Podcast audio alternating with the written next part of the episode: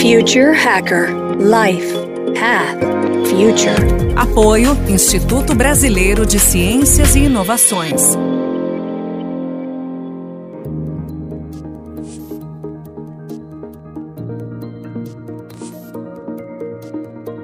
Olá pessoal, bem-vindo ao Future Hacker. Meu nome é André Chaves e eu tô aqui para entrevistar um convidado muito especial.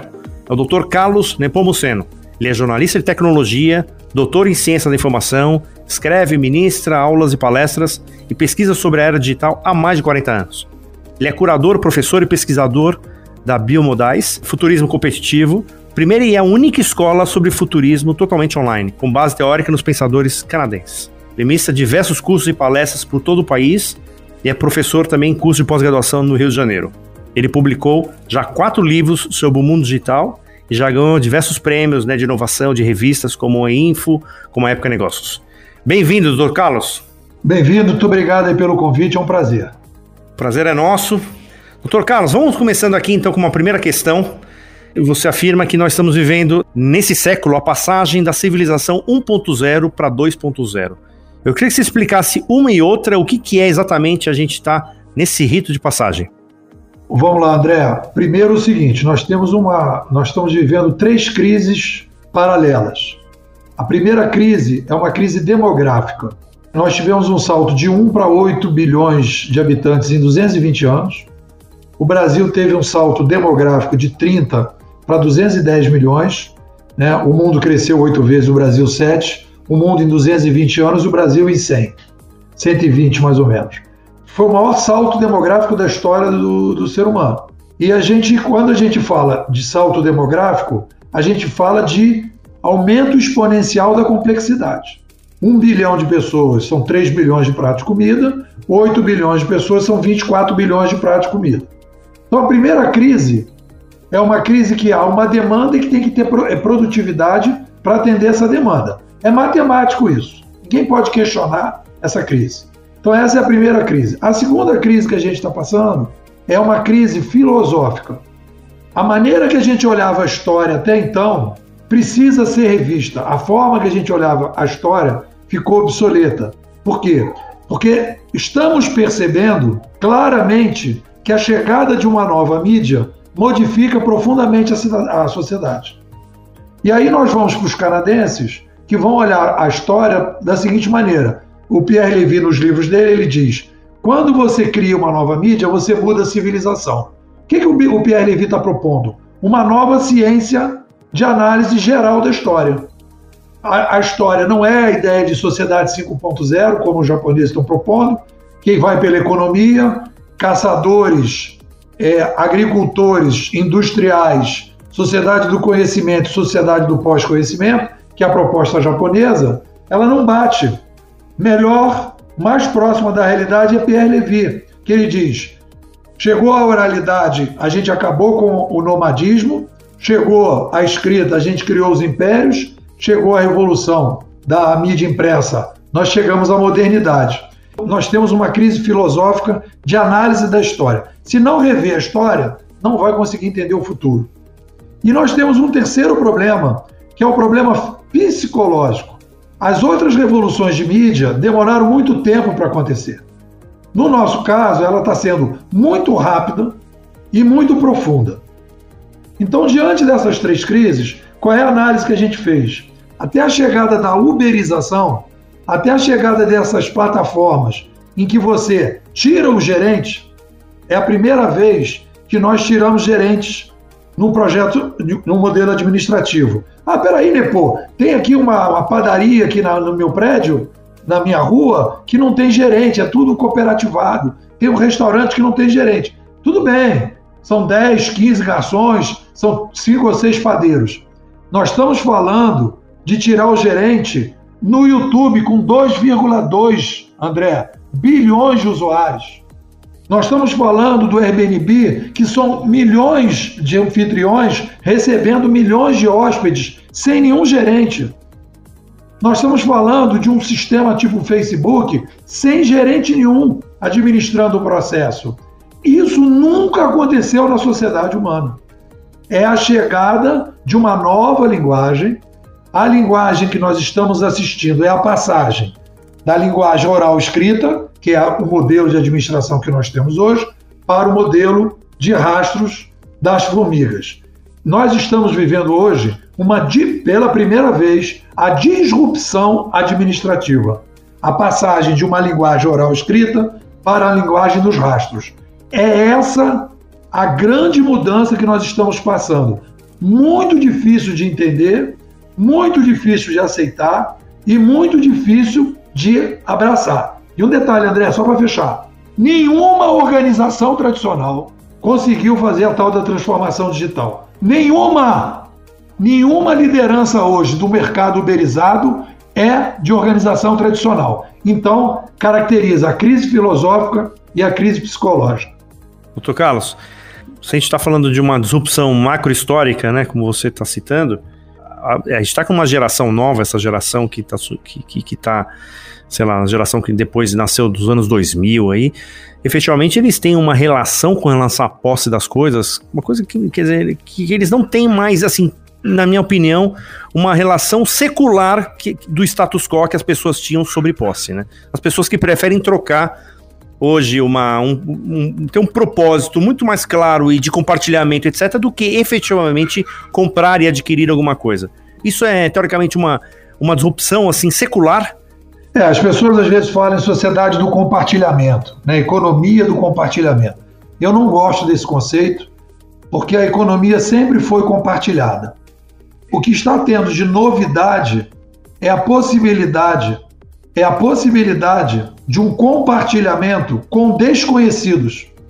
As pessoas já compartilhavam coisas. O vizinho, pô, tu não quer me emprestar a furadeira? Pô, você não quer me emprestar a chave de o macaco para eu poder trocar o pneu que o meu sumiu? Então, esse tipo de compartilhamento acontecia com conhecidos. A novidade hoje é o compartilhamento com desconhecidos.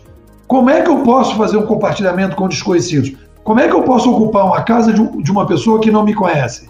Porque ela tem o meu rastro e eu tenho o rastro dela.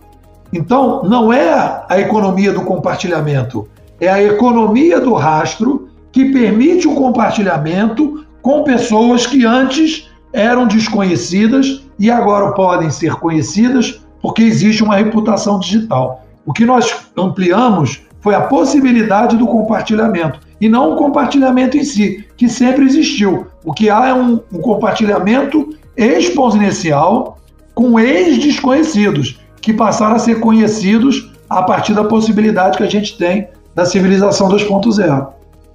Agora eu acho que aquela perguntinha que vale um milhão de dólares, né? Quer dizer, que quando você fala né, dessa civilização 2.0, né? Que essa, essa difícil missão né, de ver um mundo super povoado, como você falou na primeira questão, né? Interdependente, hipertransparente, conectado, etc. Como é que você enxerga que será o caminho da sobrevivência, da evolução e da abundância? A gente trabalha aqui na, na escola, a escola Biomodais, que você falou, ah, é uma escola que a gente procurou os futuristas que você entrevistou aqui e vai entrevistar daqui para frente, você vai caracterizar, você vai ver, André, que a maior parte, talvez 90%, 99%, são futuristas que trabalham com fatos. Eles analisam os fatos. Ah, tem a internet das coisas. Ah, tem inteligência artificial. Ah, tem não sei o quê. São fatos, isso são fatos. O que nós precisamos para projetar o futuro do médio e longo prazo não são fatos, são padrões. Qual é o padrão da sociedade humana?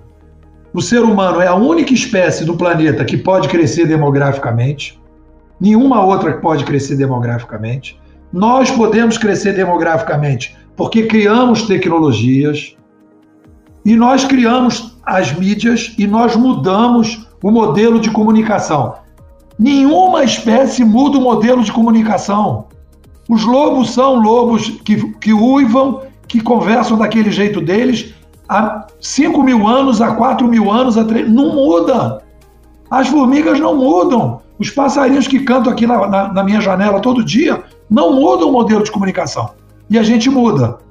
Quando a gente aumenta a população, isso é um padrão. E aí a gente projeta o futuro. Quando a gente aumenta a população, a única saída sustentável que vai acontecer para frente é a descentralização de poder. É o aumento de responsabilidade individual. Já está acontecendo isso, André. Não tem mais caixa de banco, você acessa o banco direto, você compra o ingresso direto, você é frentista direto, você cada vez você tem mais responsabilidade nas escolhas. E nós estamos indo para as responsabilidades das decisões. Você quando entra no Uber, você é o gerente do Uber.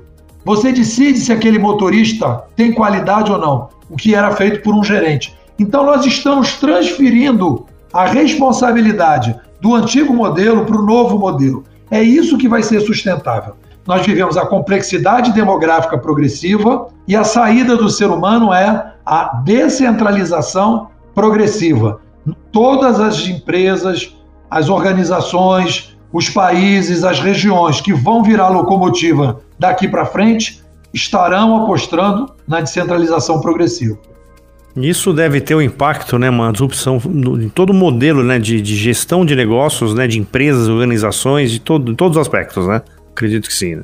Até o livro de 2013 eu chamava de gestão também. Para mim, gestão e administração eram sinônimos. Hoje, gestão para mim é modelo que nós temos oral escrito. Para você poder tomar uma decisão numa empresa tradicional, o gerente toma uma decisão oral escrita. O cara do Netflix toma uma decisão oral escrita. Esse vídeo vai entrar ou não vai entrar? Ele autoriza com um, um, um memorando. O YouTube não tem essa decisão. Tudo entra e aí você faz. Quem definiu muito bem a sociedade nova, André, foi o pensador americano. Eu acho que a frase dele é espetacular para a gente poder usar aqui para a galera entender. O Clay Shirk, que é um pensador de Nova York, dá aula na Universidade de Nova York, ele tem boas sínteses. Então ele diz o seguinte: até a chegada da internet, nós tínhamos, nós filtrávamos para publicar. Com a chegada da internet, você publica para filtrar. A publicação para filtragem é feita pelos rastros. E antigamente, para você publicar um produto, uma calça, qualquer produto, qualquer serviço, você tinha um gerente carimbando. Hoje você não precisa mais.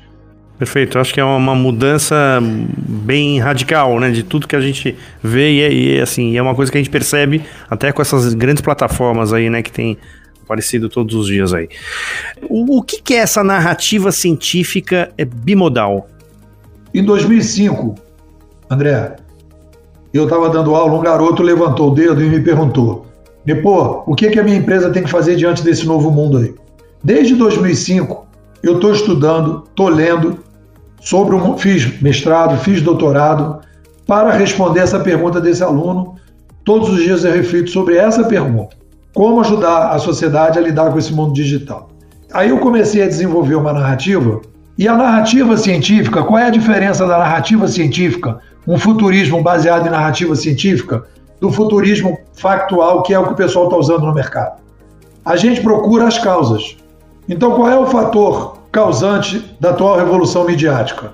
Aumento populacional. Qual é o fator detonante? A chegada de uma nova mídia. Qual é o fator consequente? Um novo modelo administrativo, que é a curadoria. Faltou dizer na outra pergunta. Então, nós temos a gestão, e a uberização é a curadoria. Você não tem mais, você não interfere mais no produto, na qualidade do produto e serviço. Você deixa por conta do usuário para ganhar escala. E aí qual é o fator atuante na nossa narrativa? Nós sugerimos para uma organização tradicional, nós temos uma metodologia de migração que é a inovação bimodal. Muita gente faz inovação bimodal. Áreas separadas, aceleração de negócio, muita gente que faz isso. Só que nós estamos propondo uma inovação bimodal administrativa, em que você abandona a gestão e cria uma plataforma para praticar a uberização. A filosofia administrativa hoje é o controle da qualidade centralizado. Na uberização é o controle de qualidade distribuído. As pessoas têm muita dificuldade de entender isso. É muito rápido e é por isso que eu acho que as organizações tradicionais, boa parte delas, vai ficar que nem a orquestra do Titanic, tocando e o, e o navio afundando. Tinha mais uma outra questão, mas eu vou deixar para o próximo bloco, que é aproveitando um pouco esse teu conceito da descentralização. Vou fazer uma pergunta logo mais aí sobre o blockchain. Se o blockchain exatamente pode ser uma forma de, dessa uberização de uma forma controlada e segura. Mas vamos ficar para o segundo bloco. Pessoal, estou aqui uma, uma conversa muito legal. Vocês têm acompanhado aí, Dr. Carlos. E, pessoal, vamos lá para o segundo módulo. Um abraço, até mais. Future Hacker Life Path Future. Apoio Instituto Brasileiro de Ciências e Inovações.